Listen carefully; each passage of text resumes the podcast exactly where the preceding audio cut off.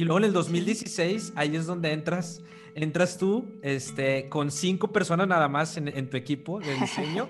y ahorita nos vamos a adelantar, ya creo que son más de 200 diseñadores, ¿no? Más o menos por esa fecha, como con un millón de usuarios activos eh, en, la en la aplicación. Hoy son como 12 millones. Estaría súper bueno que ya llegando a este punto nos contaras cómo fue todo ese proceso que viviste para tener lo que se tiene ahora en BBVA, ¿no? Este equipo de diseño, estos procesos. BBVA utiliza Scrum y utiliza Safe como escalado de Scrum. En Safe se utiliza lo que se llama los, eh, los Program Increments, que son los PIs, que básicamente es que cada tres meses eh, cierras un ciclo de desarrollo. Ahí es donde realmente creo que Vancomer este, se toma la decisión de, darle una fuerza importante a la experiencia del usuario, ¿no? De personas que tienen un perfil como para empezar a un proyecto y hacer esto que te estoy diciendo, tener un alto nivel técnico y al mismo tiempo ser líderes de diseño, pues es que es algo que, que agarras con la experiencia y con los años. Y entonces, ¿dónde se va a formar ese talento? ¿En un bootcamp de tres meses? en un bootcamp de seis meses, la realidad es que sales siendo un bebé, incluso aunque ya hubieras pasado cuatro años de licenciatura de diseño, de diseño multimedia, gráfico, industrial, que quieras. La calidad, por lo menos aquí en México, sí es una referencia, eh, BBVA como equipo de diseño.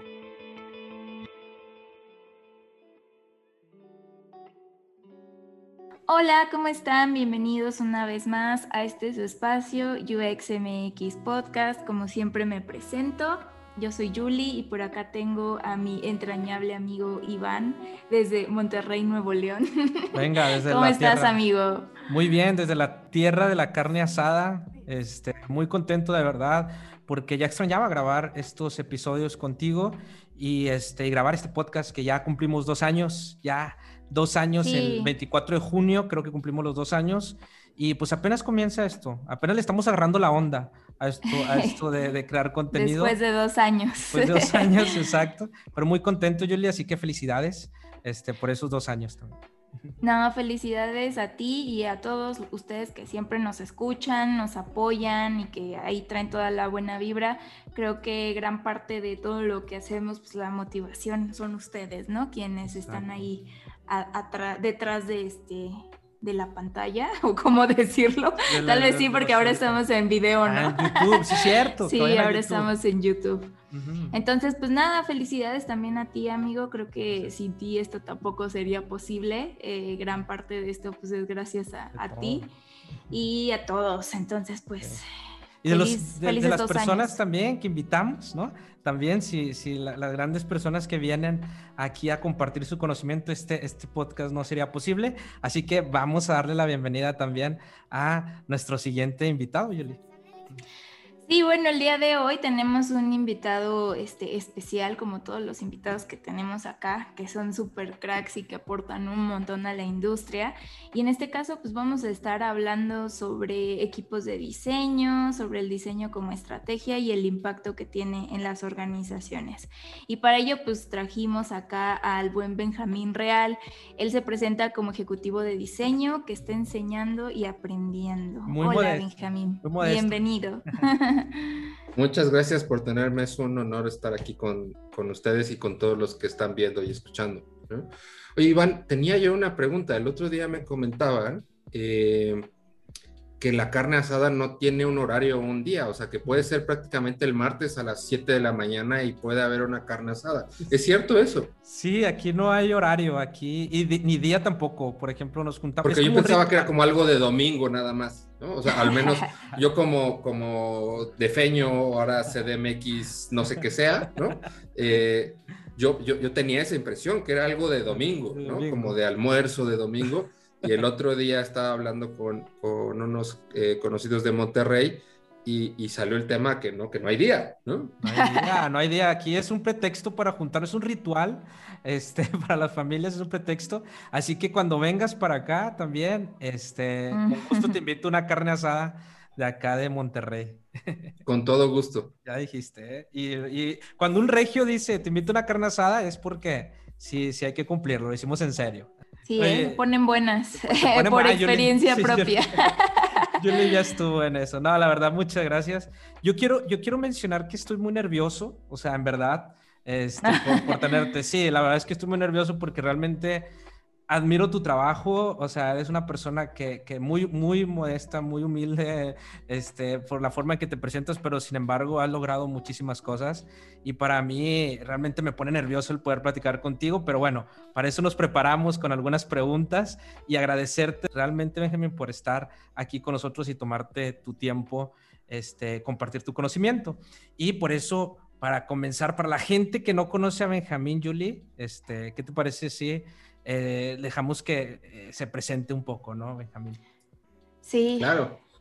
Eh, primero que nada, muchas gracias. digo, el trabajo que ha salido a lo largo de los años ha sido esfuerzo de muchas personas, ¿no? no solo mío. La realidad es que he sido afortunado de pertenecer a varios equipos con gente muy, muy buena y que ha sido ese trabajo conjunto el que, el que ha salido, ¿no?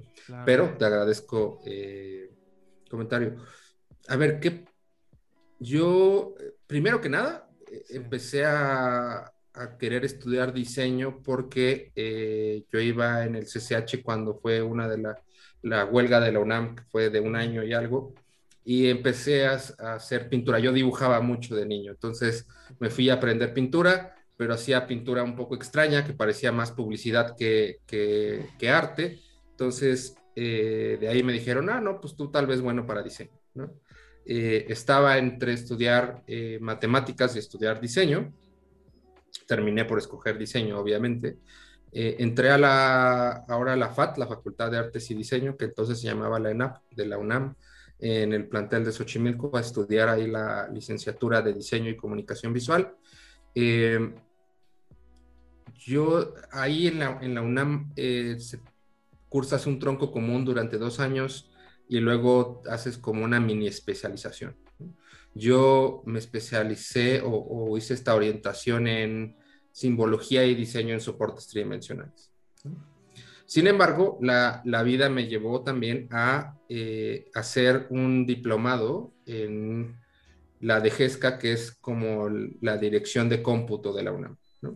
Y ahí básicamente el diplomado fue en tecnologías de la información Estuve un año tomando cursos en la DGESCA acerca de distintos aspectos de, tecnologías de la información, eh, programación, temas de Unix, eh, bases de datos, ofimática, un montón de otras cosas y pasé un año eh, pues siendo como becario de la DGESCA y como haciendo como un servicio social.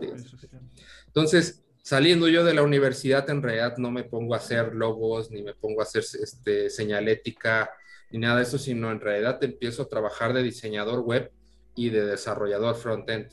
¿no? Eh, trabajé unos dos años por ahí como haciendo justo, como les decía, diseño web y desarrollo front, ¿no? Para un par de agencias, eh, temas en WordPress, una de las agencias manejaba una red de blogs, entonces a mí me tocaba la parte de administrar, cuando cambiábamos el diseño, pues eh, programarlo todo en el front, ¿no? Este, adaptar la plantilla de WordPress, etcétera, etcétera. ¿no? ¿Qué año más o menos estamos hablando ahí en ese, uh, De eso estamos hablando, bueno, para mí ya es mucho tiempo. Estamos hablando del 2007, cuando yo empecé a trabajar de diseñador web. 2007, 2008 más o menos fue... Eh, y de hecho, eh, después donde pasé mucho tiempo fue en Insitum, eh, que es una consultora en diseño e innovación, que ahora como tal ya no existe. Fue adquirida por Fjord de Accenture, lleva un año y medio, dos años eh, que es Fjord. Eh, pero entré ahí justo como freelance, les empecé a hacer una de las versiones de su página web, ¿no? y de ahí, pues me contrataron como diseñador. Ya no continué haciendo diseño web, ¿no? Porque el tipo de proyectos que, que se hacen ahora en Fjord, pues no es necesariamente la parte de desarrollo, sino es la parte eh, más estratégica, algunos temas de usabilidad, temas de branding, temas de innovación. Entonces ahí aprendí todo lo que tiene que ver con design thinking y cómo aplicar el proceso de diseño para la resolución de problemas de negocio y no solo para la creación de eh, pues, elementos de comunicación. Eh, ahí estuve como ocho años y medio, más o menos. Desde un diseñador hasta eh, llevaba yo la, la operación del equipo de la oficina de Colombia, que eran 12 personas y yo lo supervisaba. Eh, luego regresé a México, empecé a hacer también eh, desarrollo de negocios, que es ir a buscar clientes, venderles, este, crear la relación, etc. Eh, luego de esa casi decena de años en Insitum, que a lo largo de todo ese tiempo estudié en el, estuve, empecé una maestría en el CEDIM, estudié una especialidad en el EDIMBA en compografía, ¿no? Eh, y bueno, hace poquito más de cinco años, cinco años y medio, me buscan de BVA porque querían formar el equipo de diseño y experiencia de usuario para BVA México, ¿no? Ya existía el equipo global en el, en el holding en España, pero estaban planteando la creación de los equipos eh, como en distintas de las oficinas principales de los mercados principales del grupo BVA. Eh, la directora global en ese entonces era Mariana Wickman. Mariana Wickman. Y pues, hoy está en Google, eh, creo, ¿no? Que ahora es. Hoy es, es una de las directoras de, experiencia de usuario en Google. Google. Me, me, toca empezar hace cinco años y medio. De alguna manera empezar, pero también fue retransformar porque había un equipo, o sea, ya existía un equipo que hacía eh, usabilidad, pero que pertenecía al equipo de ingeniería, ¿no? Y en realidad lo que hacían era mucho producción de pantallas, ¿no? Tratando de hacerlas lo más usables posibles, pero la realidad es que lo que definía el diseño era el equipo de desarrollo y ellos decían, va a tener esto y va a tener esto y hazlo lo más bonito posible o lo más usable posible, ¿no? Entonces, eh, tomé ese equipo que era un equipo muy pequeño, ¿no? Y, bueno, transformamos a una estructura propia de un equipo eh, que hace experiencia de usuario. Me, encanta. Ahí creo que me encanta hasta donde llegamos en esta parte. Eh, toda tu trayectoria de, me imagino que todo lo que has aprendido desde haciendo freelance. Hace en WordPress hasta con Insitum, que también desarrollo de negocio. Y en el 2015, eh, que, que, es donde tocas un tema muy, muy, muy importante, creo que Mariana entra a, a, ¿no? Primero asesorando y luego creo que como directora de, experiencia. Sí, primero entró como, como una consultora. Consultora. la, contratan como consultora para la creación del equipo de diseño y después la contratan como la head del equipo de diseño global. ¿no? Sí, Exacto. Ahí es donde realmente creo que Vancomer este, se toma la decisión de, darle una fuerza importante a la experiencia del usuario, ¿no? A partir del 2015, ahí es donde se toma como, como pilar fundamental del negocio la experiencia del usuario en BBVA, ¿no? ¿Sabes qué pasa en el 2015? A ver, eh, em, dos de los principales ejecutivos del banco en ese entonces, por un lado, Carlos Torre, que hoy es el chairman de, de la junta directiva, pero que en ese entonces era el CEO, y el que entonces, que era el chairman de la, de la Junta, Francisco González, eh, Francisco González ya una persona bastante mayor, ¿no? De sesenta y tantos, casi setenta años, pero con un pensamiento, eh, él tradicional de banco, de una carrera en, el, en la banca en España de muchos años, pero con un pensamiento de que el cambio tecnológico pues, tiene que va y las los cambios en el mercado va a hacer que las empresas se transformen. Entonces, tienes a esta persona de 70 años que está impulsando el cambio tecnológico, ¿no? De, cambiar de ser un banco a tratar de ser una empresa tecnológica. Eh, y que justo por eso también tiene deseo a Carlos Torres, ¿no? Eh, él estudió, creo que Carlos Torres estudió una ingeniería en el, en el MIT. Entonces, eh, pues tienes unos ejecutivos con un entendimiento de tecnología muy, muy interesante, ¿no? Eh, y ellos se plantean justo en el 2015 eh, cambiar, digamos, la estrategia del grupo BBVA, ¿no? Y plantean seis grandes como pilares estratégicos, siendo el primero de esos la experiencia del usuario, ¿no? entonces, de, ese cambio estratégico se detona reestructura eh, organizacional y se detona la creación como tal del equipo eh, donde entra a dar consultoría Mariana primero y donde después pues ella es la, directora global. Exacto. Y luego en el 2016, ahí es donde entras, entras tú este, con cinco personas nada más en, tu equipo de diseño y ahorita nos vamos a adelantar, ya creo que son más de 200 diseñadores, ¿no? En ese entonces eran cuatro, cuatro, personas que estaban en el equipo de ingeniería y por ahí estaba, eh, digo, ahora eh, lleva muchas cosas en Rappi, pero por ahí estaba perdido Warren, ¿no? Que ahora está eh, llevando producto en Rappi. Pero por ahí Warren estaba perdido como el único diseñador que existía, ¿no? En el, en el, en el área de la fábrica digital que, que tampoco llevaba mucho en Vancomer, ¿no? En ese entonces Vancomer la fábrica digital llevaba tal vez unos seis meses, nueve meses, ¿no? Eh, y era el único diseñador que andaba por ahí perdido, ¿no? Eh, y los otros cuatro, pues sí estaban en ingeniería, estos cinco, y había otros como diez personas adicionales que estaban más como contractors, ¿no? Eh, que estaban trabajando, pero no eran parte propiamente de, de, de BBVA en ese entonces, ¿no? Sí. Pues estaría súper bueno que ya llegando a este punto nos contaras cómo fue todo ese proceso que viviste para tener lo que se tiene ahora en BBVA, ¿no? Este equipo de diseño, estos procesos eh, y esta parte estratégica muy importante para el negocio, que también a mí se me hace como algo indispensable que desde arriba tengan esta visión, ¿no? Para lograr lo que, lo que se tiene ahora, porque en muchos casos se ha visto que de repente, ah, sí, tenemos que tener diseñadores porque es importante, ¿no? Bueno, ok, tenemos los diseñadores y luego, o sea, como que no es... Pero no es claro por qué son importantes o por qué y los cambios que implican. A ver, la realidad es que creo que si hablas con cualquier presidente de una empresa, eh, eh, director general, etcétera, hay dos cosas que siempre van a decir, ¿no? Que que las personas son muy importantes, aunque nunca son la primera prioridad, ¿no? Siempre están en tercer, en cuarto lugar, pero son importantes, las personas son muy importantes, el talento. Y otra cosa que te van a decir es que eh, el diseño y la experiencia de sus clientes son importantes, ¿no? Y que siempre quieren cambiar, ¿no? Pero otra cosa que no te dicen, así como no te dicen que sí, las personas son importantes, pero para la gran mayoría nunca es la importancia número uno, ¿no?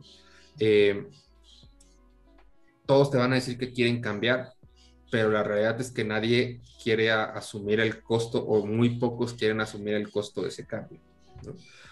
Y en México tuvimos la fortuna que eh, la otra persona que, que, digamos, aparte de Mariana, que fue esencial para la formación del equipo de diseño en México fue Hugo Nájera. El director general de desarrollo de negocio, que básicamente es el que determina la estrategia de las soluciones hacia los clientes de BBVA en México, eh, él venía antes de ser eh, primero el director general de la banca digital, Hubo un momento en que en BBVA México, bueno, en ese entonces Bancomer, eh, estaba como la banca tradicional, lo que decía, desarrollo de negocios de la banca, y por otro lado estaba la banca digital, y antes de eso de ser eh, director global de innovación para BBVA. Entonces, una persona con, primero con una trayectoria muy, muy larga en BBVA, pero también con una trayectoria eh, muy centrada hacia la transformación, hacia la innovación. Entonces, eh, en, justo también a finales del 2015 se fusiona en México lo que es en esta reestructura que les contaba, se fusiona lo que es la banca tradicional con la banca digital. Y en México, ¿no? el que era el director de la banca digital queda como el jefe de todo, este, de todo ese conjunto. Y es entonces que, que, Hugo Nájera nos compra esta, bueno, primero me contrata y, y, nos compra, le compra a Mariana la idea del equipo, me contrata y compra la idea de que necesitamos un equipo de diseño y, y que hay que meterle, ¿no? O sea, que hay que eh, poner eh, dinero atrás de eso, ¿no? Y hablar de dinero es de traer y contratar personas. Entonces, sin duda, algo que ha sido esencial ¿no? para el equipo de diseño de México es el respaldo, justo como lo, lo dices, Juli, sobre eh, tanto al nivel como muy, muy alto nivel del grupo, como a alto nivel dentro de, dentro de México, ¿no? En este sentido, con este soporte de, de, Hugo Najera sobre poner eh, de alguna manera su dinero donde, donde dice lo, de lo que dice, ¿no? Como este tema de, de darle soporte a las palabras, ¿no? Y no solo decir sí, y el cambio, y diseño, etcétera, ¿no? Eh, y creo que fue un comportamiento ejemplar. No todas las oficinas de BVA donde se crearon los equipos de diseño han podido ir creciendo, ¿no? Hay unos que sí, hay otros que no tanto, ¿no? Eh, dependiendo de los tiempos. Por ejemplo, el equipo de Perú sí ha, últimamente ha estado creciendo bastante, no a la escala del equipo de México, pero sí han tenido, han mantenido, digamos, ese crecimiento constante. Eh, equipos como el de Colombia o el de Argentina, la verdad es que han tenido eh, distintas dificultades y, son equipos todavía muy, muy pequeños, ¿no? Llegaron a ser tal vez 10 y de repente eran 4, ¿no? Entonces, eh, no, no para todo ha sido igual. Justo por este tema de, de comprar el cambio y no solo decir, sí, sí, vamos a cambiar, ¿no? Sino, ok, ¿qué es lo que implica cambiar? Y entonces hacer. Claro. Ahora, inicialmente, la idea era tener un equipo de 21 personas. ¿no? Esa era la idea. Hagamos una estructura, tengamos un equipo de 21 personas, incluyendo a, mí como head. Te pasaste eh, por más de 200. Poquito más. Pero, pero fíjate que, digamos, esa, esa estructura fue inicialmente eh, tal vez como el compromiso al que llegaron, oye, ¿cuántos podemos crear? que te, o sea, como de, ah, pues pongamos 20, ¿no? Ok. Pero pasaba otra cosa de manera, de manera paralela, ¿no? Te decía que la fábrica digital de, de BBVA llevaba, llevaba seis meses más o menos, ¿no? Yo llegué en el... Eh, BBVA utiliza Scrum y utiliza Safe como escalado de Scrum. En Safe se utiliza lo que se llama los eh, los Program Increments, que son los PIs, que básicamente es que cada tres meses eh, cierras un ciclo de desarrollo.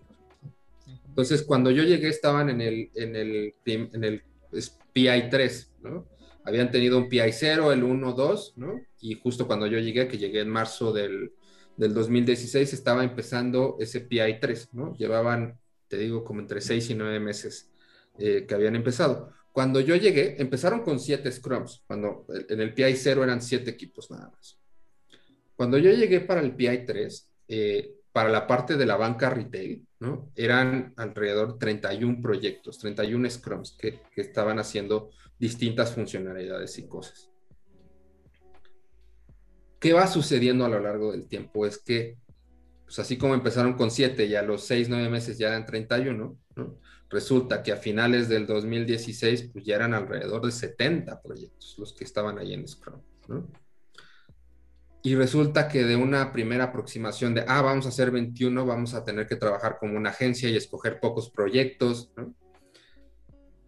Como les decía que, que, parte del equipo venía de este equipo que hacía la producción de pantallas, pues entonces nos enfrentamos a un tema de, ah, muy bien que quieras hacer tú tus pequeños proyectos con, con experiencia y demás, pero están todos estos proyectos, todos estos scrums y están todos estos waterfalls a los que este equipo les hacía todo eh, la parte de producción de interfaz. Y entonces es, pues tienes que continuar haciendo esa producción de interfaz y al mismo tiempo tienes que empezar a hacer proyectos o tienes que embeberte en los scrums de forma que empieces a hacer diseño de, de, de una forma más eh, usando una metodología de diseño propiamente. ¿no? Claro. Entonces, eh, uno es eso, ¿no? La, ambición de, ah, voy a tomar cinco o seis proyectos con 21 personas, que haya dos o tres personas por equipo, pues es como, no, no, no joven, este, eso no se puede aquí, tiene que atender todo esto. Mm.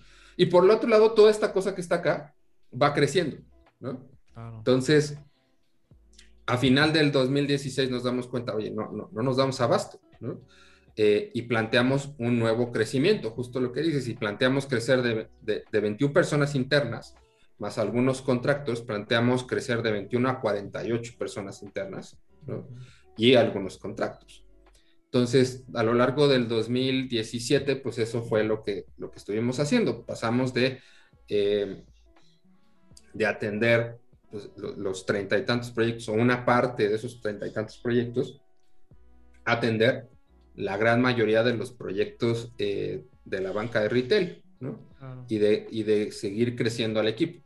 Entonces, eh, ya habíamos llegado a un punto que estábamos en un equilibrio con la cantidad de personas que éramos, que éramos como 70, eh, los cuarenta y tantos internos y otros veintitantos, treinta que estaban que trabajaban embebidos dentro de BBVA, pero que en realidad estaban eh, contratados a través de alguna agencia.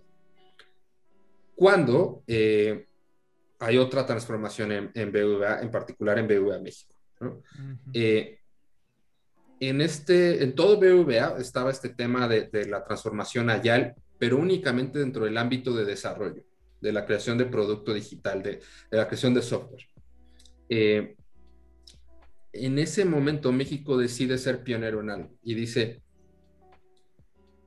no solo la banca retail, ¿no? Va a estar haciendo este tema de Agile, es de todos los proyectos y todos los desarrollos que hace el banco de todas las distintas áreas que existen en el banco se van a migrar a, un, a, una administración agile con Safe y con tratando de pasar todo lo que tenga sentido pasar a un Scrum a Scrum y reducir la cantidad de waterfalls a, lo mínimo indispensable. Entonces, ese es Eduardo Osuna, que es el director general o el country manager de BBVA para México. Eh, todavía hoy, pero en ese momento decides, ¿no? vamos no solo la banca retail como todos los demás del grupo están haciendo, nosotros vamos a hacerlo todos. Y no solo vamos a hacerlo todos, sino que las áreas que hoy día ya de alguna manera pensarías que deberían de ser transversales, van a ser transversales, ¿no? Una de esas áreas era el equipo de marketing, de, no voy a duplicar el equipo de marketing para que haya marketing en todos lados, sino el equipo de marketing que está en la banca retail va a ser marketing para todos. Y el equipo de diseño, en ese entonces no estábamos junto con marketing, sino estábamos dentro de la fábrica digital, fue, ah, también diseño, va a ser diseño para todos también. Y entonces, de estar en un equilibrio de ya somos la cantidad de personas que necesitamos para atender lo que hay en la banca retail, pues ahora ya no teníamos 70 proyectos, sino tenemos los 500 proyectos que maneja el proyecto, el, banco en México trimestralmente. Ah y entonces tenemos que volver a crecer, ¿no? Y, volvemos a, plantear otro crecimiento a setenta y tantas personas internas más cuarenta y tantos contratos. Eh, y entonces eso no dejó de parar, ¿no? A lo largo de ese tiempo, lo que veníamos trabajando es cómo elevar de el estándar de, de hacer un proyecto de diseño a lo largo de todos los proyectos mientras al mismo tiempo cada vez íbamos creciendo más personas, porque también eh, yo empecé el 5 de marzo con la idea de tener 21 personas, ¿no? Pero me tardé nueve meses en tener esas 21 personas. Y cuando dijimos vamos a hacer 48, pues me tardé otro año en llegar a ser 40 y tantos, ¿no? Y ah. cuando dijimos vamos a hacer 70 y tantos, pues otro rato en estar buscando a las personas, eh, entrevistarlas, buscar al talento, ¿no? Ah. Y no solo al, contratado por el banco, sino que nosotros decíamos, pues estés contratado por el banco, no eres un diseñador del equipo de diseño y, buscamos la misma calidad para todos. Eh, entonces, pues este tema de cómo fue ese tema de van a ser 21 a hoy son más de 240, ¿no? Eh, pues justamente básicamente tiene que ver con eso, es de cuál es la ambición que tiene el banco respecto a la cantidad de proyectos o la empresa respecto a la cantidad de proyectos y cuál es su ambición respecto a diseño.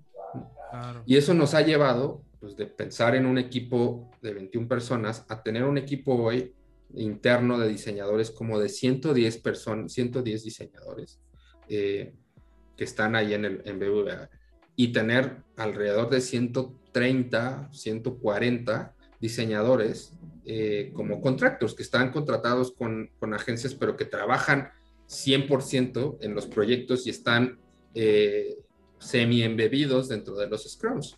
Claro, eh, y tiene que ver con eso, con, oye, pues atiende la banca retail, ¿no? Ahora atiende todos. Mm. y aún así no, no, no hacen todos los proyectos de todo lo, lo que se necesita de diseño. ¿no? No los 500 necesitan diseño, pero entre el 50 y el 60% más o menos necesita diseño de todo lo que hay del banco. En la banca retail era alrededor del 80-90%, ¿no? este, necesita diseño porque toca la experiencia del cliente, pero ya hablando de todo el banco no es tanto, es como el 50-60%. Hay muchos proyectos que tienen que ver con infraestructura, ¿no? Oye, vamos a cambiar tal hardware o vamos a a renovar tal sucursal, pues todos esos proyectos son más como un waterfall, ¿no? Y, no tocan como tal la experiencia de usuario. Wow, fíjate, ahorita lo que, lo que mencionaste, todo este camino, el, cómo crecer eh, en tan poco tiempo y cómo cuidar la calidad, porque para mí, este, una de las preguntas que tenía era esa, si, si estabas consciente de, de todo esto que ibas a lograr cuando entraste el 2016 en marzo en Vancomer, o junto con el equipo, como bien lo mencionas, ahorita lo, eh, Ni siquiera sé si lo hubiera aceptado el, trabajo. a ver, mira, te decía, yo, yo en el, a ver, déjame, por aquí tengo, en Colombia, yo, yo viví en Colombia en el 2012 y 2013. Mi trabajo, bueno, llegué desde el 2011 a hacer un proyecto y me quedé a justo ayudarles a llevar la operación de la oficina. Era una oficina de consultoría, digamos, relativamente pequeña, entre 10, 15 personas cuando teníamos más, más diseñadores o consultores o investigadores, Y a mí me tocaba más o menos supervisar el 80% de los proyectos que había en la oficina. Entonces yo estaba acostumbrado a llevar eh, múltiples equipos que fueran entre, pero tres, cuatro equipos de, de dos o tres personas. Cuando, cuando regreso a México, con, con, bajo la misma tarea, digamos, pero México siendo una oficina eh, en ese entonces como de 50 distintos diseñadores, consultores, investigadores, eh, me quedo más o menos con el mismo tamaño de equipos, llevando principalmente temas de diseño digital, pero más o menos el mismo tamaño de equipos, llevando tres, cuatro proyectos con entre 12 y 15 personas al mismo tiempo. Mm. Y entonces cuando viene este reto de, de BBVA Vancomer, pues en la plática con Mariana es, bueno, pues ¿qué quieres? ¿Cómo quieres que sea el equipo? Tal, ahí salía el tema, no, pues queremos que sea como de 21. Entonces fue, ah, mira, oye, es un buen reto para mí, ¿no? Es crecer de llevar 12 personas a llevar veintitantas personas, ¿no? este, estar involucrado en, un poco más de proyectos, etc. Esa era la idea con lo que yo y Mariana empezamos, ¿no? Como de, vamos a empezar con esto. Eh, luego resultó que, pues, pues bueno, como ves, eh, hasta hace un mes y algo que, que dejé de estar en BVA, eh, pues eran 240 personas las que teníamos que, de alguna manera, hacer que funcionara ese equipo, ¿no? Entonces, si me hubieras dicho, ah, pásate de llevar 12 a llevar 240, no te yo te hubiera dicho, creo que, creo que no soy la persona adecuada, te hubiera dicho, ¿no? no. Eh, pero bueno, pues, pues te toca en el trabajo, te toca crecer, te toca responder, ¿no? Eh, y afortunadamente el cambio no fue de, de 21 a 240 eh, de la noche a la mañana. Para mí es el mejor equipo de Latinoamérica. ¿Por qué? Por los resultados. Más de lo que yo puedo decir, creo que los resultados hablan por sí solos. O sea, es yo pienso lo mismo, pero solo porque estoy muy orgulloso de ellos. es que los resultados, fíjate, te voy a decir por qué. ¿Cuáles son los resultados? Tanto para el negocio. Para el 2020 creo que se triplicaron o, creció mucho en, usuarios digitales BVA, ¿no? Creo que es por la... pues mira, empezamos más o menos por esa fecha como con un millón de usuarios activos. Eh, en, la en la aplicación. Hoy son como 12 millones. 12 millones, exacto. O sea, ese resultado hacia el negocio, resultado hacia el usuario, y esto sí lo voy a decir, para gente que no conoce nada de diseño, de experiencia de usuario, esa gente que, que, que, para cual también se diseña, siempre en el boca a boca está, eh, eh, la experiencia digital de BBVA está excelente. O sea, eso habla muy bien. Podría ser mejor.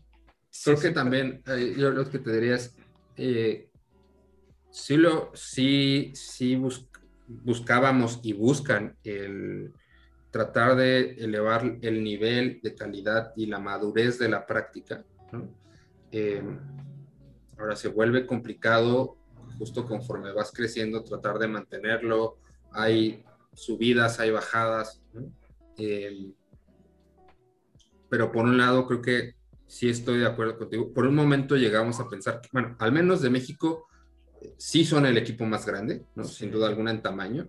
Eh, no de Latinoamérica, últimamente que he estado eh, un poco más relajado, sin, sin, sin, el día a día de, de BVA, eh, he podido estar viendo algunas otras cosas y estaba viendo que Mercado Libre tiene también, tiene cientos, o sea, de UX Writers tiene más de 100, ¿no? Entonces, eh, pues sí han de estar, yo calculo, no tengo el número exacto, si alguien de, ustedes conoce o, de los que nos están escuchando, dice, pues por ahí pónganlo en, los comentarios.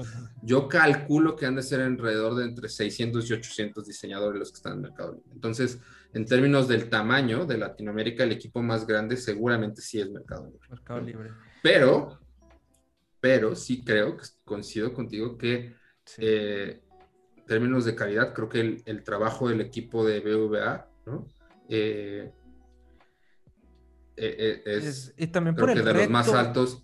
No sé si el mejor, pero sí es de los más altos de, Latinoamérica. Si nos vamos por el reto, o sea, realmente digitalizar una, una empresa que lleva más de que 80 años o 70 años, llevaba en 1936, creo que fue cuando se fundó Vancomer acá en, en, México. O sea, ya era una estructura muy, muy vieja, o sea, honestamente, como los bancos, no era la única.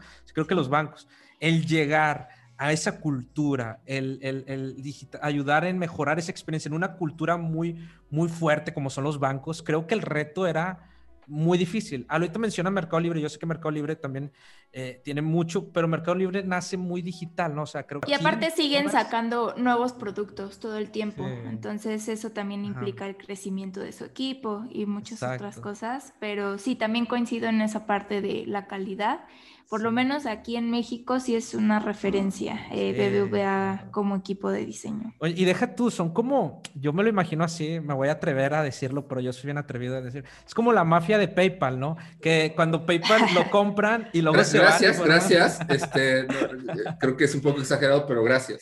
Sí, sí, la verdad es como, como cuando PayPal lo compraron y se fueron a hacer otras empresas, el equipo de BBVA, creo que hay mucha gente muy, muy crack, que también son referentes en diseño, que iniciaron eh, con, con, el primer equipo, que iniciaron contigo y que son referentes hoy en, en, cuanto a diseño.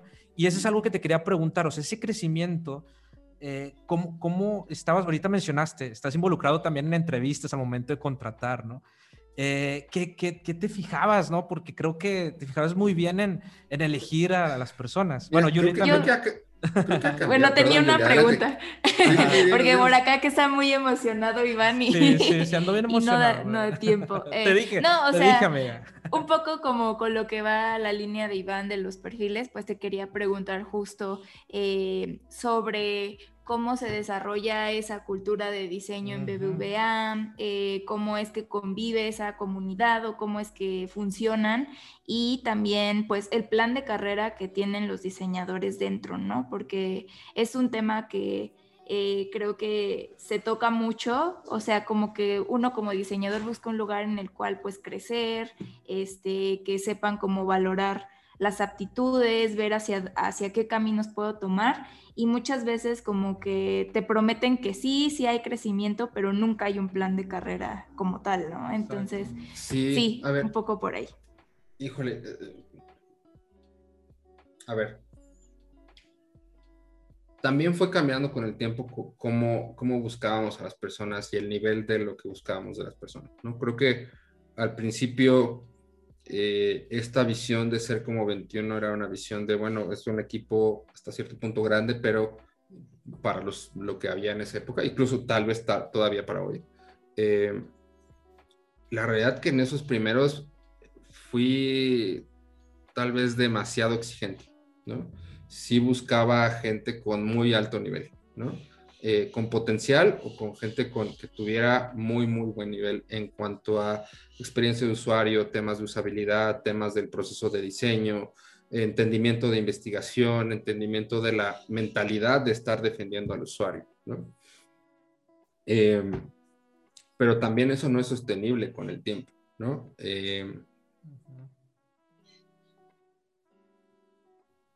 con el tiempo te das cuenta que lamentablemente la cantidad de diseñadores que hay eh, formados con mucha experiencia, que hagan bien las cosas y demás, está muy por debajo de la demanda, ¿no? La cantidad de empresas que quieren, que necesitan diseño y que están buscando contratar diseño, lleva muchos años eh, siendo mucho más alta la demanda que la oferta que existe. ¿no? Entonces, pues tal vez al principio sí me pude dar ese lujo de ser extremadamente exigente con la gente que, que contraté al principio, pero es algo que no podíamos mantener a lo largo del tiempo, ¿no? Eh, incluso hoy día, ¿no? Eh, justo han pasado varias cosas, como dices, tanto ha habido personas que han ido saliendo, así como yo, del equipo a lo largo del tiempo, eh, muchos de ellos porque había justo una demanda del mercado y este era un equipo muy grande, muy visible y entonces pues ve y búscalos, ¿no? Ah, por ejemplo, en el equipo de Globant, por ejemplo, hay, no sé, cinco o seis personas eh, que eran de BBVA, en Walmart hay también tres, cuatro, así están desperdigados por muchos lados, ¿no? Eh, y entonces hoy día incluso sí tienen un estándar alto, buscan personas eh, bien formadas, con mucha ambición, con mucha hambre de conocimiento, con mucha hambre de aprender, con mucha hambre de, ser líderes, porque también lo que buscamos es que diseño dentro del equipo no es que seas el jefe de los demás, pero tienes que ser el líder de la experiencia. Entonces, eh, y eso es difícil también, ¿no? No todos los diseñadores eh, tienen ese ímpetu, tienen esas ganas eh, incluso de pelear, porque tienes que hacer cosas contradictorias, tienes que crear y ser parte del Scrum como equipo, pero al mismo tiempo tienes que retarlos y enfrentarlos. Y eso no es fácil, ¿no? Entonces, tienes que combinar dos cosas, un dominio técnico muy alto con eh, una parte de liderazgo muy alto, a pesar de que no manejes gente, ¿no? Pero que tienes que tener, por un lado, una cooperación, una relación construida con tu Scrum pero también que tienes que poder plantearte y discutirle a los stakeholders y no solo a, tu equipo, primero que nada, tienes que plantarte ante tu equipo y, ante los stakeholders, ¿no? Entonces, eh, no es un rol fácil, ¿no? No es un rol fácil, no es una visión fácil. Eh, incluso hoy día lo que, lo que nos hemos, bueno, lo que se han enfocado y que ahorita continúan es un tema de eh, tratar de reclutar talento muy joven, para entrenarlo y pasarlo por procesos de trainees y de becarios, eh, para que después de nueve meses, un año, entren ya como consultores juniors, ¿no? Pero que antes de ese tiempo, pues no los cuentes como de, oye, este proyecto en estas dos personas, pues vas a tener que poner dos personas y uno de estos trainees, ¿no? Porque no puede ser considerado. Entonces, eh, pero porque la realidad es que incluso hoy día pensando que tienes a Laboratoria, que tienes a Multiplica, que tienes a Iron Hack, este, que tienes gente que puede tomar en línea este, los de todos los bootcamps de Estados Unidos, ¿no? Eh, que en las universidades hay muchos profesores que están tratando de meter temas de experiencia, que Centro es un tema de diseño y que también trata de enseñar esas cosas, ¿no? O el CEDIM, ¿no? La realidad es que la cantidad de personas que tienen un perfil como para empezar a un proyecto y hacer esto que te estoy diciendo, tener un alto nivel técnico y al mismo tiempo ser líderes de diseño, pues es que es algo que, que agarras con la experiencia y con los años, ¿no? Eh, y entonces, ¿dónde se va a formar ese talento? ¿En un bootcamp de tres meses? ¿En un bootcamp de seis meses? La realidad es que sales siendo un bebé, incluso aunque ya hubieras pasado cuatro años de licenciatura de diseño, de diseño multimedia, gráfico, industrial, que quieras. Entonces, la realidad es que creo que las empresas tienen, ¿no? Y, los diseñadores dentro de esas empresas tenemos la obligación de entender también que tenemos que contribuir al desarrollo del talento en México, ¿no? Eh, en este caso, al menos cuando yo estaba, y creo que todavía, eh, sabemos que de los que van a entrar como trainees o becarios, me voy a quedar con algunos y los otros se van a ir a otro lado y que me pasé un año tal vez entrenándolos. Pero que si no hago eso, no voy a poder tener la cantidad de personas que tengo que entrar de repente.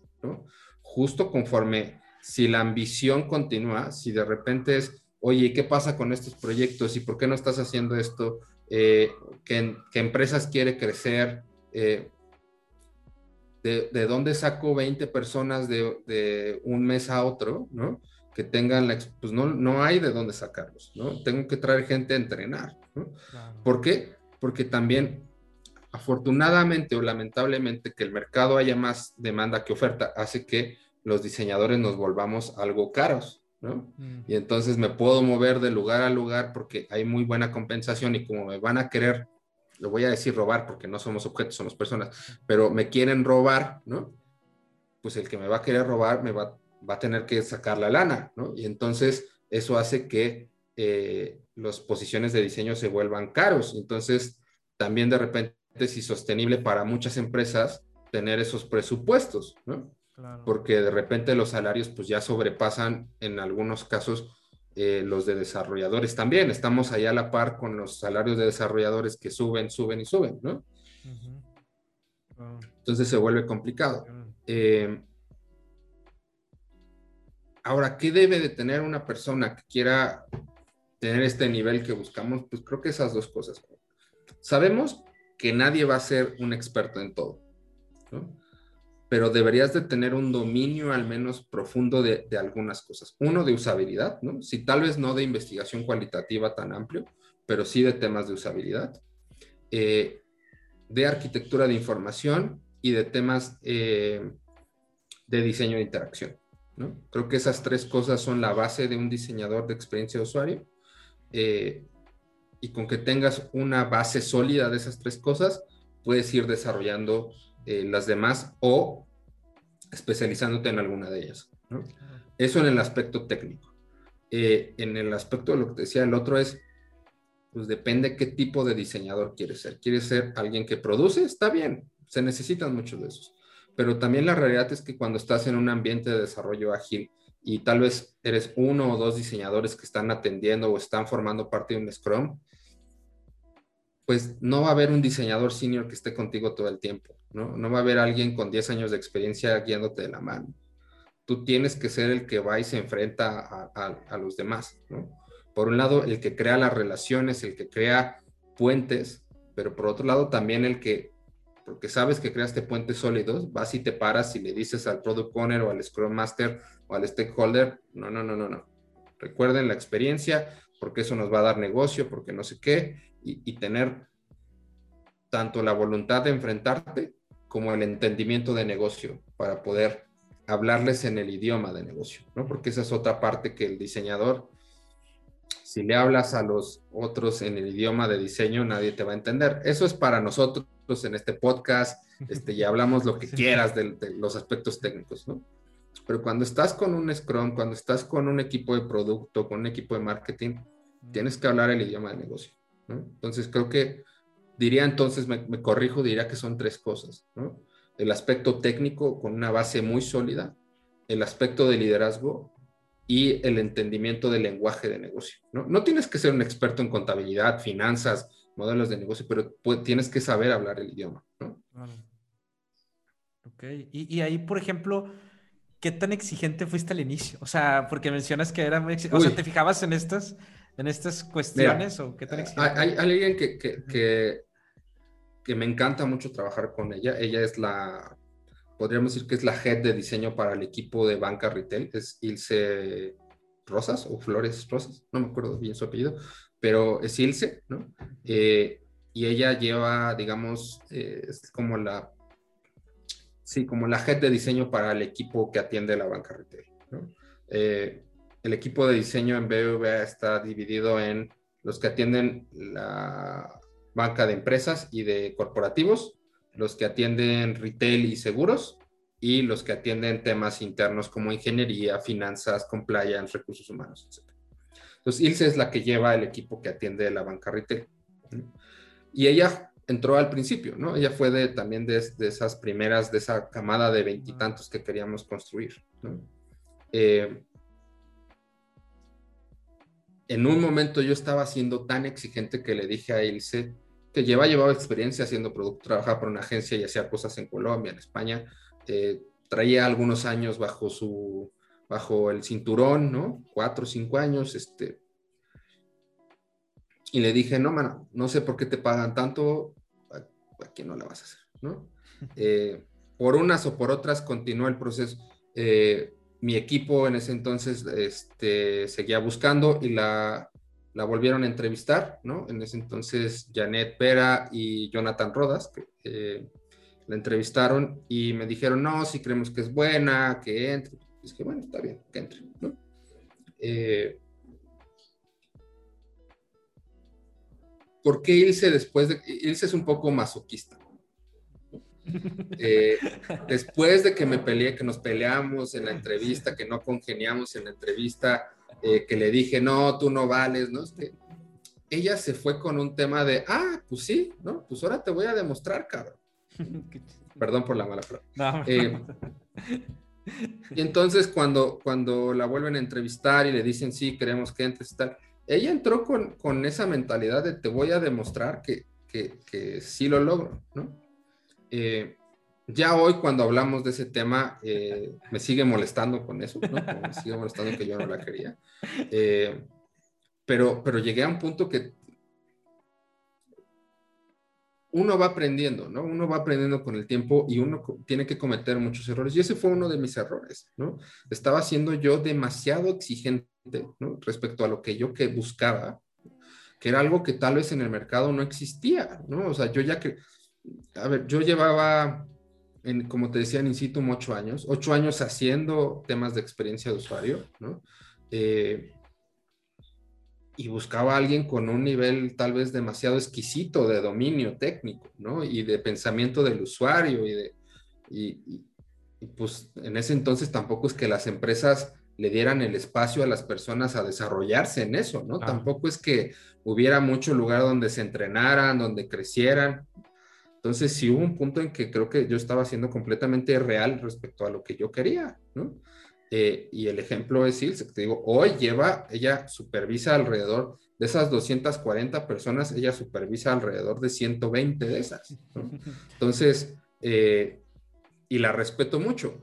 Ella misma dice, es cierto, para lo que tú querías y para el estándar que nos pides, no tenía el nivel, ¿no? Ella me lo dice ahora.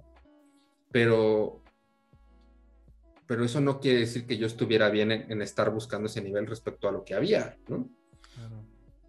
Eh, y no porque las personas no quisieran tener el nivel, te digo, es que tampoco había lugares donde se desarrollaran.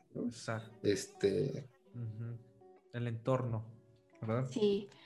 Oigan, está súper buena la charla, pero ya estamos llegando no, hombre, No, hombre, vamos a darle unos, de, unos 10 minutos Antes de cortarlo, eh, pues justo como lo último que queríamos preguntar era, pues, algunos consejos, tal vez guías para empresas que quieran comenzar a integrar el diseño como estrategia. Sé que es complicado por todo lo que nos has contado ahorita. Sí. Eh, creo que, para empezar, te diría que creo que nos, el BBVA ha tenido éxito con el equipo de diseño en México por, por varios factores. Lo primero es, eh, teníamos a un ejecutivo, tanto a nivel global como en México, que entendía hasta cierto punto diseño y el rol que tenía que tener y entendía el costo que tenía que poner él. Eh, teníamos a una líder, eh, una directora global de diseño con muchos años de experiencia también, con un entendimiento. Yo no era malo, ¿no? En lo que hacía en ese tema. Entonces, pero por, el otro lado también, justo en este reclutamiento del equipo es, logramos tener equipos y hemos, ellos han logrado mantener un equipo eh, también de muy buen nivel, ¿no? A, lo largo de, los que, digamos, son los líderes de ese equipo, creo que eh, una de las cosas que necesitas es, esto no es el show de una persona, ¿no? Entonces, eh, como les decía al principio, sí estoy muy orgulloso de lo que hemos logrado con, con los equipos que he tenido, pero la realidad es que ha sido noventa y tantos por ciento gracias a esos equipos, ¿no? A esas personas que están ahí. Entonces, creo que una de las cosas que tú tienes que hacer si estás tratando de, mover a tu empresa, pues es, tienes que buscar a gente talentosa, ¿no? Y así como eh, BBVA contrató a Mariana eh, o Hugo me trajo a mí, ¿no? Este, pues cada uno de nosotros que está en alguna posición de liderazgo en en las empresas de diseño tenemos que tratar de traer al mejor talento para que nos complemente y nos ayude a sacar las cosas adelante. Sin el equipo que he tenido a lo largo de estos años, yo no hubiera podido lograr nada de eso, ¿no? Sin, sin Claudia Gisela, que está, Sosa, que ahora está en, en, Sofía, que es una startup de salud, sin Jonathan Rodas, que sigue en el, equipo, sin eh, Tania Estrada, que, que está en Servicio en México, pero que es ahora directora de modelos de atención, que no tiene nada que ver con diseño, sino es de, negocio. Eh, Lucía Pico, que también ahora está como directora de producto de cuentas de ahorro, ¿no? Eh, sin ahora todo el equipo de liderazgo que está ahí, Mariana, Marlene, eh, Ana, Ilse, Nacho, Víctor, Zaira, ¿quién me falta? Heidi, ¿no? Giovanna, sin, sin, todas esas personas que, que, que, me daban soporte, las cosas no hubieran podido salir. Y creo que eso, como líderes, tenemos que aprender, tenemos que traer a gente talentosa, gente con hambre, gente que quiera sacar las cosas. Creo que, por ejemplo, podría decir eso de ustedes, de, después de sesenta y tantos episodios, pues creo que es un tema de compromiso y de sacar adelante las cosas y de tener talento también para sacar las cosas, ¿no? Entonces, eh, eso es sin duda algo que no puede faltar en, el tema de tratar de desarrollar eh, la experiencia de usuario en una empresa. Ahora, el otro es, les decía que los diseñadores tienen que aprender a hablar el lenguaje de diseño.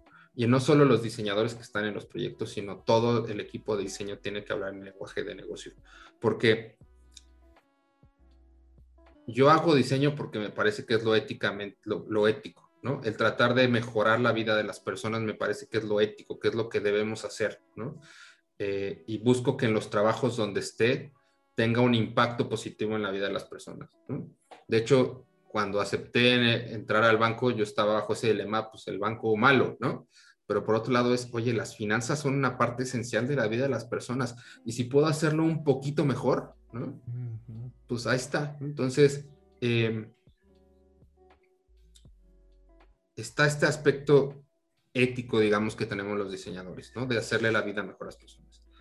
Pero la realidad es que los negocios quieren a diseño no por eso. O sea, la realidad es, tal vez las personas que están ahí sí, o sea, si hablamos de Hugo como persona, seguramente sí lo quiere. Pero si hablamos de, los negocios como un ente abstracto, pues les, les, vale, no les importa. Lo que quieren es el negocio. Lo que quieren es ganar más dinero, ahorrar dinero, mitigar riesgos o lo que quieren es fidelizar al cliente para ganancias a largo plazo. ¿no? Ah. Entonces, tenemos que hablar en el lenguaje del negocio, de cómo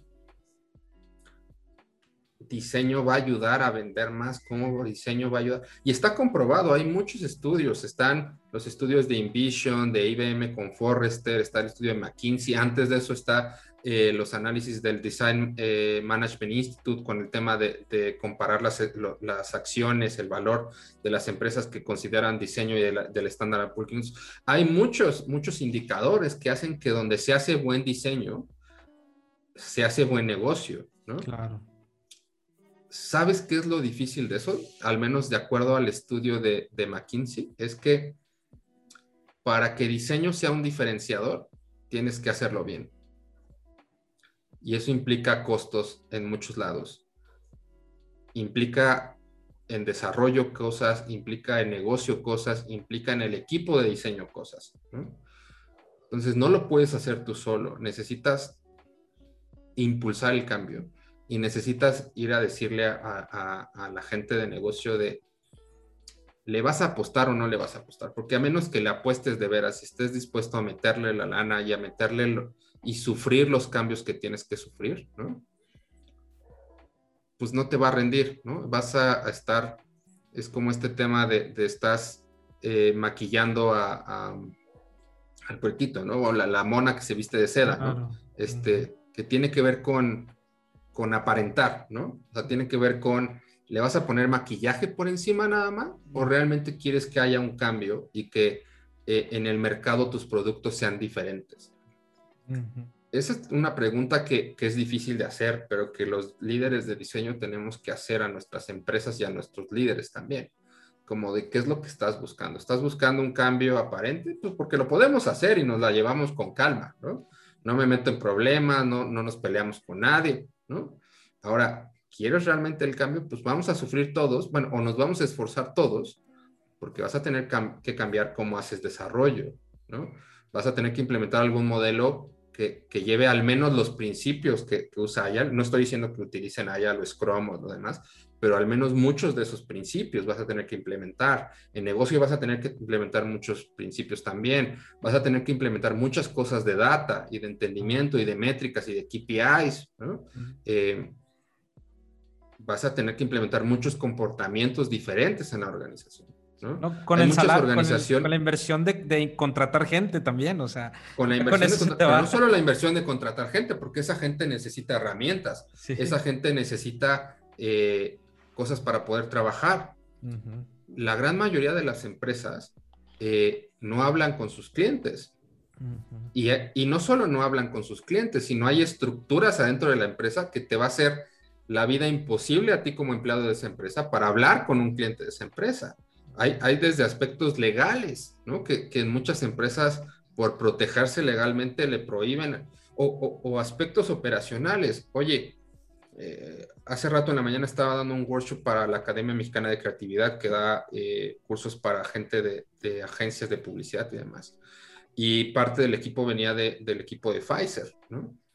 Eh, en el equipo de Pfizer, bueno, en Pfizer, quien tiene el acceso a los médicos, que son una parte muy importante de sus clientes, ¿no? de sus usuarios, de mucho de lo que desarrollan, pues es el equipo de representantes médicos. ¿Y qué sucede si el equipo de representantes médicos no te quiere dejar entrada a hablar con los doctores? Pues te tienes que ir a pelear con los, los representantes médicos para que te dejen ir a hablar con ellos, ¿no? Porque hay áreas que son muy celosas de los clientes, incluso en el banco, eh, por ejemplo, la banca privada, ¿no? De, de estos clientes súper ricos, es súper complicado, ¿no? bueno, o fue un proceso complicado. Hoy día ya lo, ya lo ya lo tienen, ya tienen una estructura, se, creamos una estructura ahí para que pudiéramos ir a hablar con esos clientes, pero la realidad es que si tú vas y le pides a la gente de la red bancaria, de la banca privada, oye, déjame hablar con tu cliente, lo primero que te van a decir es, estás pero si tonto de tu cabeza, tú no vas a ir a hablar con mi cliente por nada del mundo, ¿no? Y no es que sean solo malas personas, tiene que ver con, con, con, sus incentivos y con proteger su trabajo, con hacer su chamba. Entonces, hay muchas cosas y no es porque sean malas personas, es porque les preocupa, se me va un cliente, o sea, de la banca privada y es un montón de, o sea, mi bono, mis ingresos, mi jefe me va a regañar, entonces es como de, oye, estos hippies que ni, que ni siquiera van de traje a la oficina, que van a estar hablando con un cliente banca privada, no, estás mal de cabeza. Sí, pasa, pasa, me encanta. Yo, yo ahorita que estás comentando eso y, ahí le dije yo, le voy a robar otra pregunta, que precisamente todo esto, me imagino que es toda la experiencia que has pasado, este, trabajando con, con, con estas empresas, ¿no? Que te digo, son estructuras ya que las tienen bien cimentadas y que a veces es complicado llegar y, y, como tú dices, no es que sean malas, simplemente a lo mejor, pues así es como se ha trabajado, así se trabaja y pues punto, ¿no? ¿Qué harías? E, esta es ya, ya la última pregunta porque sé que no te queremos quitar mucho el tiempo. Nos faltó, nos faltó demasiadas más preguntas. Hay que hacer segundo episodio. Hay que hacer segundo episodio porque... Hacemos parte 2 cuando quieran. Genial. ya les preguntamos que nos digan en, en, en los comentarios qué cosas no contesté, qué quieren que contestemos. ándale. Este, preguntas incómodas, ya veremos si las contestamos, pero lo que quieran hacemos. Ya dijiste, ya está grabado y, que, nos vamos a aventar un segundo, segundo episodio. Porque sí, hay muchísimas cosas más que queremos, que nos quedamos con ganas de preguntarte. Una, hablando de toda esta experiencia, de estos, de este tiempo, que fueron cinco años en BVA, estuviste en el marzo del 2016. Cinco años, cuatro meses, cinco años, meses. meses, por ahí, sí. Exacto, cinco años, cuatro meses. Obviamente está todo lo que se, se, se construyó, en, crecieron en usuarios, o sea, creo que eh, eh, se creó un gran equipo que son referentes en, en, el diseño en México y en Latinoamérica. Este, ¿qué, harías, ¿Qué hubieras hecho diferente ya viéndolo de, de perspectiva? O sea, ¿qué cosas harías diferente ya viéndolo en retrospectiva? Porque este es un ejercicio que, creo que ayuda mucho a, absorber tus, tu, aprendizaje. Sé que muchas cosas, pero algunas cositas, dos o tres cosas que harías, que hubieras hecho diferente. creo que bajo la misma situación que, tuve en BBVA, ¿no? porque hay que, aclarar que haría muchas cosas diferentes, eh, pero en distintas empresas, porque cada empresa tiene cosas diferentes y también el entendimiento que tienes de la empresa pues se va dando con el tiempo. Con el tiempo, exacto. Eh, es importante decirte que yo mi primer mes no tomé ni una sola decisión respecto al equipo, respecto a los proyectos del equipo, ¿no? De lo que estaba haciendo eh, en ese entonces, el primer mes, podrías decir en ese sentido que no trabajé, pero lo que me pasé haciendo ese primer mes fue tratando de entender al banco y cómo funcionaba, ¿no? No fue suficiente, o sea, te digo, me he tardado cinco años y, tanto en aprender más o menos cómo funciona. Eh, pero incluso haciendo eso hay muchas cosas que, que, haría de manera diferente. A ver, lo primero es, pues esa visión de 21 personas y haciendo pocos proyectos, pues nunca iba a funcionar, ¿no? Eso, eso no iba a pasar. Eh, la distribución de equipos, de, de, número de especialistas hubiera sido diferente, eh, la definición inicial de los perfiles hubiera sido diferente. Empezamos con una distinción muy fuerte de, de los UI y de los UX, ¿no? Eh, que para lo que fuimos avanzando después ya con un sistema de diseño relativamente robusto, la realidad es que muchos UI no, no necesitamos y gente visual, ¿no? Necesitábamos muy buena, pero poca, ¿no? Y trajimos mucha gente muy buena para hacer eh, visuales UI eh, que quedaron desperdiciados. Entonces, habría, cambiaría tanto la, la, la, distribución de cuántos de cada uno y un poco algunas de las variables, ¿no? Eh, te diría que no empezamos con UX Writers desde un inicio. Obviamente empezaría teniendo UX Writers. Muy bien. Al inicio empezamos con diseñadores de servicio y no con, pero, y, no con investigadores. Ahora te diría, empezar, empezaría con ambos, ¿no? Eh, la parte de operaciones, sí empezamos con un equipo de operaciones, pero creo que eh, en qué nos enfocaríamos en ir desarrollando, pues sería diferente. Pero justo porque es un tema de, tengo cinco años de aprendizaje que aplicaría distintos modelos que, que, probamos y que fuimos iterando y demás, ¿no? O sea, eh, también te diría que no cambiaría, no cambiaría eh, a gran parte del equipo, ¿no? O sea, en términos de ellos como personas, creo que estoy muy agradecido con todos y cada uno de, las distintas personas que fueron atravesando por el banco en el equipo de diseño. Eh, lamentablemente llegó un punto en el que yo ya no podía tener una interacción tan cercana con la gran mayoría, ¿no? al principio con muchos de pues éramos un equipo pequeño, veintitantos, treinta y tantos, cuarenta y tantos, eh, sí me era posible tener un entendimiento de todos y cada uno de ellos, pero conforme fue creciendo por ahí de ciento y tantos, la verdad es que a mí ya se me hizo imposible. Pero de todos esos que sí llegué a conocer a, profundidad, te diría que creo que casi todos, sin duda alguna, no cambiaría ninguna de esas personas, ¿no? Eh, ni lo bueno ni lo malo, ¿no? O sea, porque creo que todos y cada uno de ellos aportaron a lo que, a lo que hoy es el equipo de diseño y a lo que hoy tienen ahí, ¿no? me encanta. Genial. Pues de verdad, te digo, nos quedamos con más preguntas sobre qué hacía el equipo, cómo hacían research, qué hacía el equipo de operaciones, de diseño. No, un montón Hay muchas cosas que podemos hacer. Y, yo te invitaría también, independiente de la segunda parte, o sea, el equipo que está hoy ahí, creo que sin duda les aceptarían una investigación y Heidi que lleva operaciones o Marlene que lleva operaciones de investigación o cualquiera de los que están ahí o Mariana, no hablamos, hace rato me preguntaron del tema del plan de crecimiento, ya no, ya no pude entrar en la respuesta a hablar del plan de crecimiento. Que nos hemos tardado, nos tardamos mucho tiempo en trabajar en uno. Y, y, el que está trabajando ahorita Mariana para el equipo de VBA, eh, la dificultad ha sido también que que no es nada más que apliquemos nosotros, sino que tenemos que cambiar cómo funciona recursos humanos para que sea algo eh, oficial y que, y que tenga impacto, ¿no? O sea, sino que si digo eres senior, pues vas a tener un aumento, ¿no? Y entonces que tengo el presupuesto apartado, que tengo la estructura para que recursos humanos diga sí, hay que aumentar. O sea, crear toda esa estructura realmente ha sido bastante complicado, ¿no? Entonces creo que cualquiera de ellos estaría encantado de venir, ¿no? Claro, a ver si... Sí, independiente de que hagamos nuestra segunda parte, no me estoy echando para atrás. No, hay que hacerlo, hay que hacerlo porque realmente eh, eh, tenemos mucho que aprender. Y, pero lamentablemente el tiempo, el tiempo, este, se nos va, no queremos quitarte mucho, mucho tiempo y, y pues nada, de verdad, muchas gracias, nada más. Eh, para terminar, Julie, no sé si, si tengas ahí preguntas, ¿dónde podemos contactar a Sí, ¿dónde podemos encontrarte, Benjamín?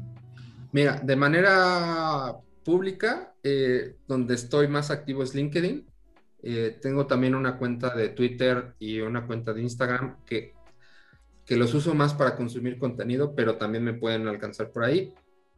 Lo que últimamente estoy como más eh, activo, como les decía, es LinkedIn. Entonces me pueden buscar en cualquiera de ellas como Benjamín Real. En Twitter creo que estoy como Benjamín Re y en LinkedIn estoy como Benjamín Real. Eh, si no, me pueden escribir a mi correo. Mi correo es bdebenjamin.benjaminreal.com. Me pueden escribir con todo gusto. Eh, y por ahí encuentran, en LinkedIn van a encontrar todo lo, un artículo que publiqué hace un par de semanas. Este, voy a poner en la liga al video que comentaste porque creo que no lo tengo linkeado, entonces este, por ahí lo pongo. Está buenísimo. Eh, está buenísimo. Oye, y, y, la verdad me encantó platicar con ustedes. No, hombre. No, nosotros también. Muchas gracias por aceptar la invitación. Sí, de verdad. Ahí nos ponemos de acuerdo para nuestra segunda parte. Segunda parte. Sí, hay que cumplirla. Este, eh, muchas gracias de verdad este, por, por este tiempo. Y pues nada, agradecerte y agradecer a todas las personas también que estuvieron aquí escuchando este episodio. Y si no, pues yo lo disfruté muchísimo. Realmente, este, que es lo importante, que disfrutamos mucho este, esta charla. Y pues nada, cualquier cosa, ya sabes, Benjamín, también con todo gusto nosotros estamos para apoyarte este, para lo que ocupe, ¿no? Este, con toda confianza nos puedes escribir.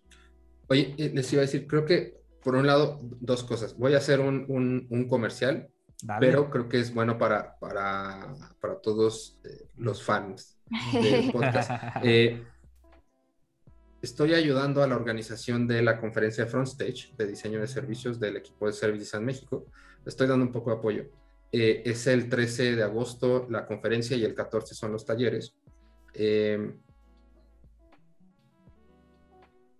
o sea, háganme, oblíguenme a que les comparta en estos días para cuando lo publiquen eh, un código de descuento para la conferencia. Entonces, órale. déjenme ver de cuánto lo puedo conseguir, pero al menos del 10% seguro se los consigo para justo para, para la comunidad del podcast UX México.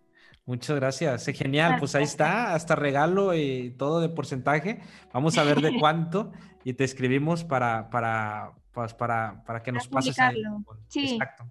Sí, este, este episodio sale el próximo, próximo lunes, así somos. Este, pero Muy bien. en la tarde, en la tarde si quieres. Hoy a la tarde o mañana, temprano domingo, me dicen para que el lunes esté con todo y el código. Listo. Ya quedó. Perfecto. Muchas, gracias. Y gracias a todos por una vez más estar con nosotros. Nos vemos en el siguiente episodio. Bye. Hasta luego, chicos. Gracias. muy bien. Bye.